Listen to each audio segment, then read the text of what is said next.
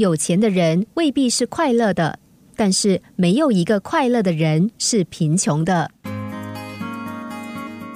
富有的国王有一个不快乐的王子，国王想知道为什么王子不快乐。他问王子说：“你什么东西都有了，为什么还不快乐呢？”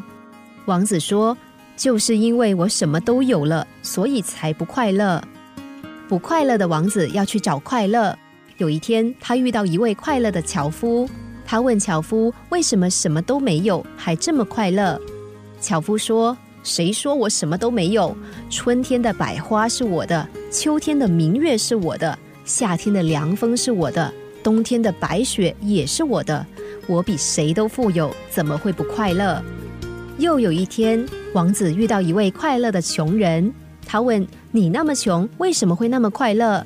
穷人说：“谁说我穷？你比我还穷呢。”王子很疑惑。穷人继续说：“你是王子，以后会变成国王。”如果再多拿一个国家来跟你换你现在拥有的自由，你肯不肯？王子当然不肯。那么自由是不是比国土更珍贵？王子回答说是。我比你自由，你想我会比你穷吗？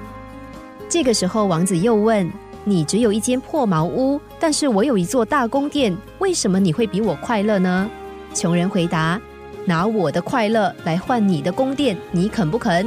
王子说不肯，穷人回答说：“所以你不快乐。有钱人很难快乐，因为他们什么都有，所以没什么值得快乐。穷人比较容易快乐，因为他们什么都没有，什么都可以快乐。一个人会穷，不是因为他缺少了什么，而是因为他不知足；一个人富有，不是因为他拥有了什么。”而是因为他很满足。